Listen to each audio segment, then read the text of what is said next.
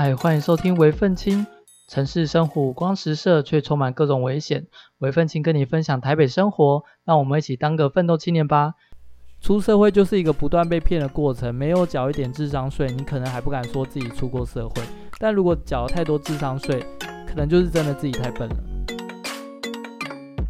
欢迎收听微奋青第十集。那首先我要先恭喜自己，这个频道已经做了第十集了。一开始本来是希望这个频道可以每一周一更的，但是中间发生一些事情，所以后来频率就没有那么稳定。未来如果能做到每周一更的话，就会朝每周两更迈进。很多人其实还蛮质疑说，诶，为什么要录这个 podcast 啊？首先原因有以下几点啦。第一个是我想要训练一下自己的气化还有口条能力，然后再培养就是阅读的习惯。那当我看完一本书以后，我就可以用 podcast 形式写成一篇文章或是一个节目这样子。再的话，就是想要宣扬一些我自己的想法跟理念，还有经验。主要原因是因为，如果说我上一次人生比较有重大转折的，是在我大学时候的经历的话，今年算是我有另外一个重大转折的地方。我希望就是我目前领悟到的一些经验啊，还有想法，可以用 podcast 的形式让更多人知道，也避免一些跟我有同样状况的人卡在同个地方纠结。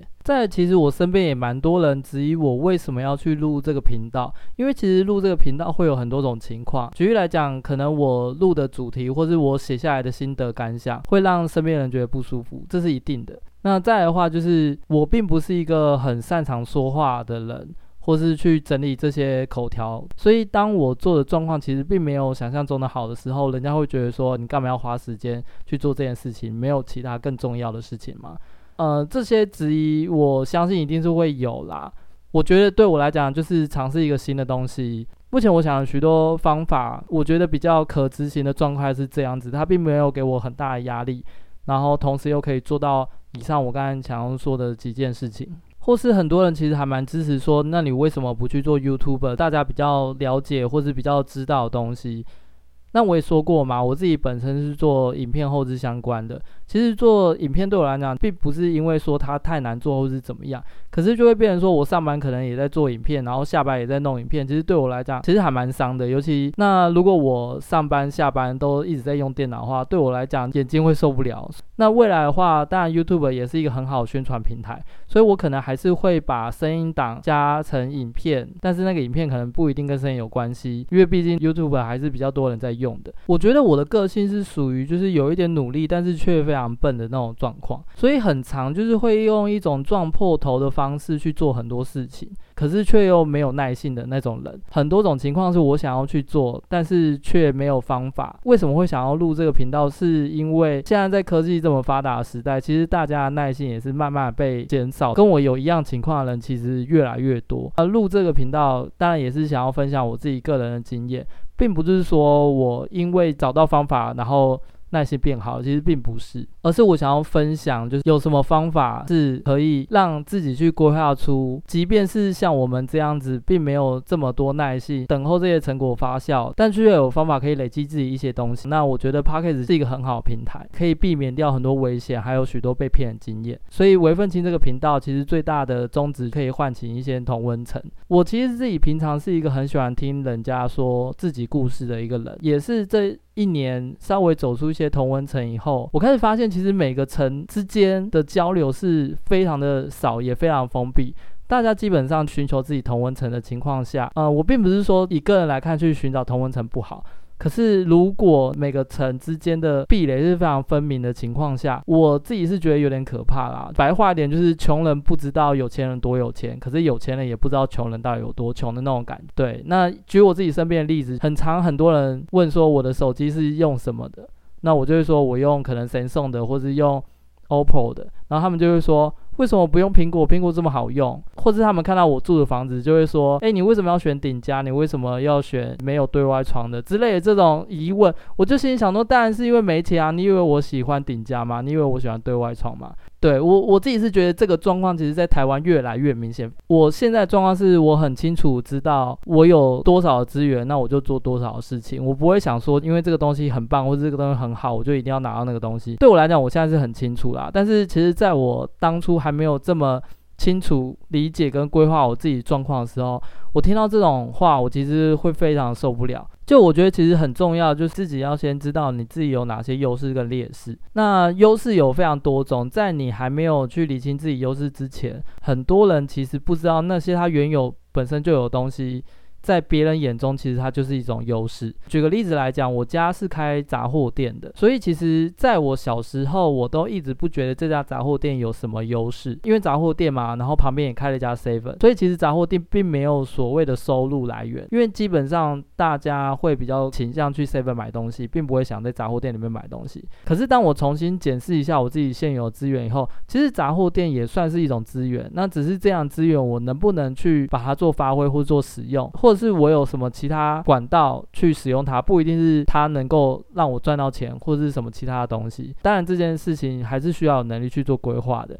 但是很确定的，它就是我现在目前可以拿到的资源。对，我觉得其实呃每个人都要花至少一天的时间去检视一下，你有什么资源是别人没有的。那这样的资源有没有办法以你现在生活为基础，让你办法改善你现在现有的生活？那如果你不知道你身边的资源怎么去做使用或者转换的话，你可以问别人，或者是花点时间去学一些其他技能，想办法跟你现在现有资源去做媒合。我觉得这都是一个很好的方法。那当然这件事情不会是很快时间就可以看到的。那举例来讲，我即便发现了我家那间杂货店可能是我自己可以使用的资源之一。但是我现在其实并没有什么太多能力去让它可以做转换，去改变我现在目前遇到的情况。但是我相信，如果我持续学习或是增加我的能力，哪一天我需要用到这样资源的时候，我可能就有办法去使用它了。应该很多人会疑惑说，为什么我的频道要叫伪愤青？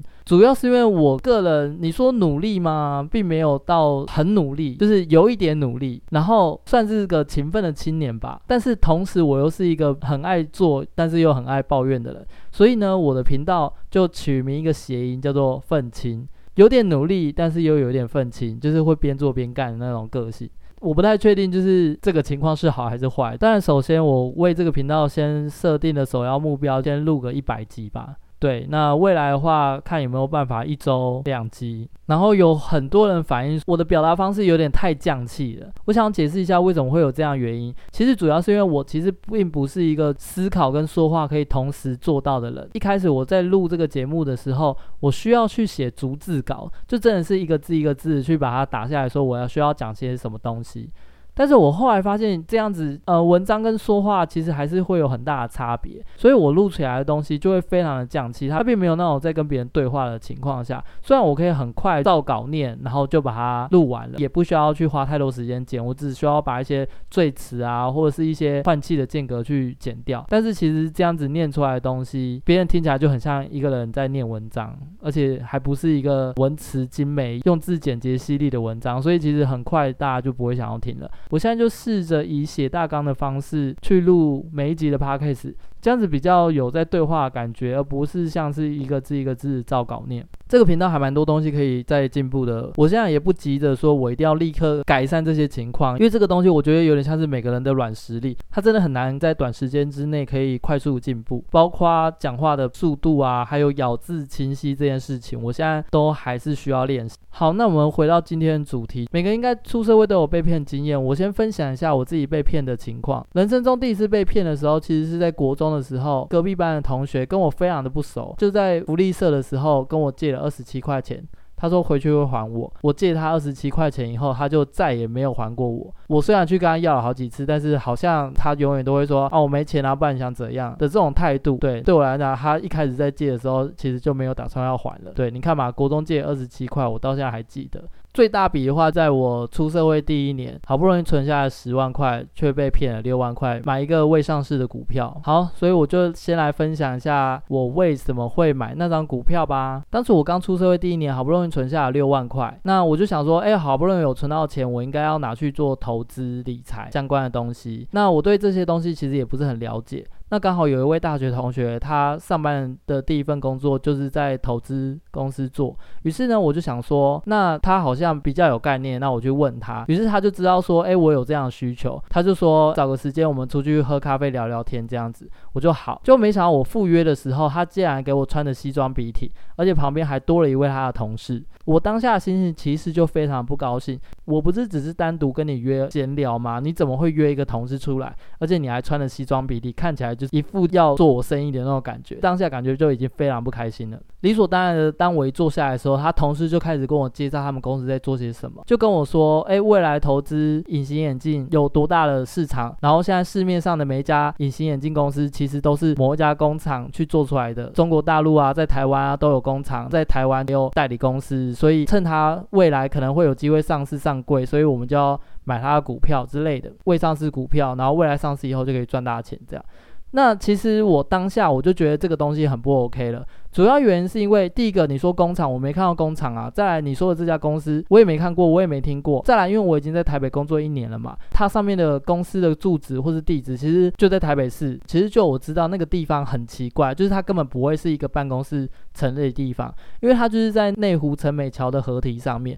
那就我知道，就是那个河堤上面其实有办公室没错，但是它就是做一些垃圾的回收工厂。所以一般就是如果你是一个真的很赚钱的公司，你不会把办公室设在那个。总之就是他那个产业对于那个地址，我个人是觉得有问题啦，非常的不合理。因为那边办公室真的非常便宜。如果你真的是做一个代理隐形眼镜的公司的话，其实你基本上不会买在那边。但是因为我那个朋友其实跟我算是当初在大学的时候，我们是一直做壁纸的同学，所以其实严格来讲，我觉得我们感情算是还不错。因为毕竟做壁纸嘛，我们要做一年半。他也算是个勾引狼，所以我当下其实会有点愤怒，想说，哎，你用这种情感绑架我，叫我去投资你们公司的产品，这件事情，以当时我其实是不知道怎么拒绝的。我虽然就是对这家公司，我一点都不想要买它。但是呢，他就是用各种方式说服我。他说他自己也买了两张，意思是说他买了十二万吧，因为一张六万的话，他应该至少买了十二万这样。他就一直说服我说啊，他很缺业绩啊，他怎么样怎么样的。当然那个业务看起来很有手段嘛，他就说啊，那不然今天这样子，你先付定金啊，然后怎么样啊，你不然你就先签名啊，怎么样？所以一旦你做了这件事情了，就一旦你签名了，你就会付定金。一旦你付了定金以后，你就会补齐那六万块，就有点是这种概念。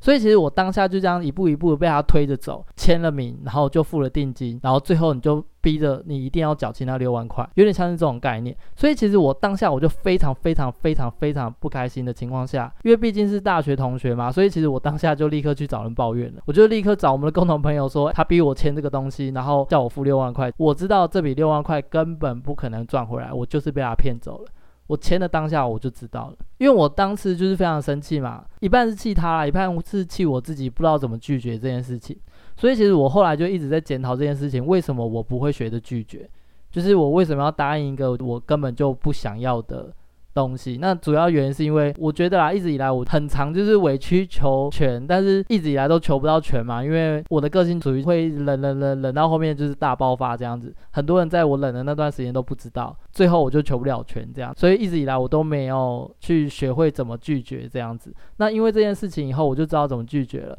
那他们的诈骗手段其实是分好几个阶段的，因为他主要是说，诶，这股票三年之后会上市上柜嘛，所以就会大涨，然后再来就是他们的公司财务啊、报表啊什么都很棒啊，都很好看啊，然后业务量大增啊，然后隐形眼镜会是一个未来的市场啊之类，就是他会在过程中不断的告诉你这些讯息，然后在一年半之后，他就会再告诉你说，诶，现在股票涨到可能一张二十万了，那你要不要加码？很多人就会在那时候加码，可是因为我自己本身一开始就知道这是骗人公司，然后也经过了这么多心情调试之后，我就知道怎么拒绝了。所以当初他在问我说要不要加码的时候，我就直接果断拒绝了，因为我知道这就是一场骗局。那后来我拿到那张股票以后，我还按着上面的地址，真的到了那个场所去，结果我还被那个警卫拦在楼下，他说：“诶，那个地方不不能上去。”我说：“我只是要上去看一下有没有这家公司。”然后那那个警卫就是很紧张，他说：“诶。”不行，你绝对不能上去这样。所以其实我就知道说，其实这个警卫根本就是被收买，就是一定有很多人跟我做一样事情，跑去现场想要去看那家公司是不是真的有在运作这样子。对，所以我就知道说啊，那个股票就是骗人，包括他们的企业登记地址，我后来跑去看，它也只是一个呃律师会计事务所。所以某种程度上，就是那个律师会计事务所挂名了很多空头公司，然后让他们去做这些事情。其实你真的要去告他们说违法啊、诈骗啊，其实根本就。没有办法告赢，因为那都是律师在里面赚黑钱。但是这些都是事后去做的功课啦，所以虽然我当下就已经知道这是诈骗了，那我只是抱持一种算了啦，既然当下已经买了，那我看一下他们到底是怎么做出这些东西的。那后来果不其然，过了三年到四年以后，那新闻就会报道说啊，这家公司诈骗啊，它倒掉啦，或者干嘛的，受害者无数这样子。那我也不以为意，因为这件事情就是在我预料中的事情。对我来讲，其实就是花了六万块去学会怎么样去拒绝一些我一开始就有疑问的事情，或是我不想要做的事情。那我以为这件事情已经告一段落就结束了，结果没想到最近哦，就在最近这件事情就被重启了。主要原因是因为有一天我们家收到一封信，说因为受害者众多，所以受害者决定要成立一个受害者救助会之类的东西。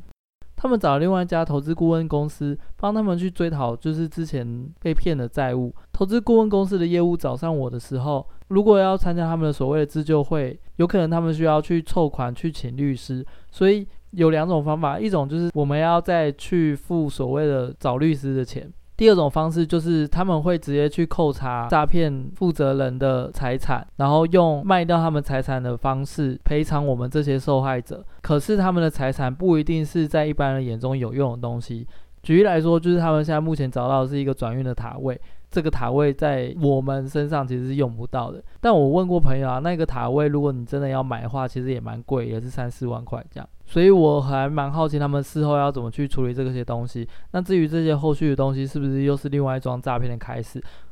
那这个就我持续如果有后续的话，我再录成新的一集 podcast。因为诈骗这个题材其实还有蛮多东西可以讲的，也会是我这个频道其中一个想要讲的主要内容。这个业务也有跟我说，其实当初被骗的人，每个人被骗的数字跟金额都不太一样。因为我在一开始就决定要停损了，所以所以我就只赔了六万块。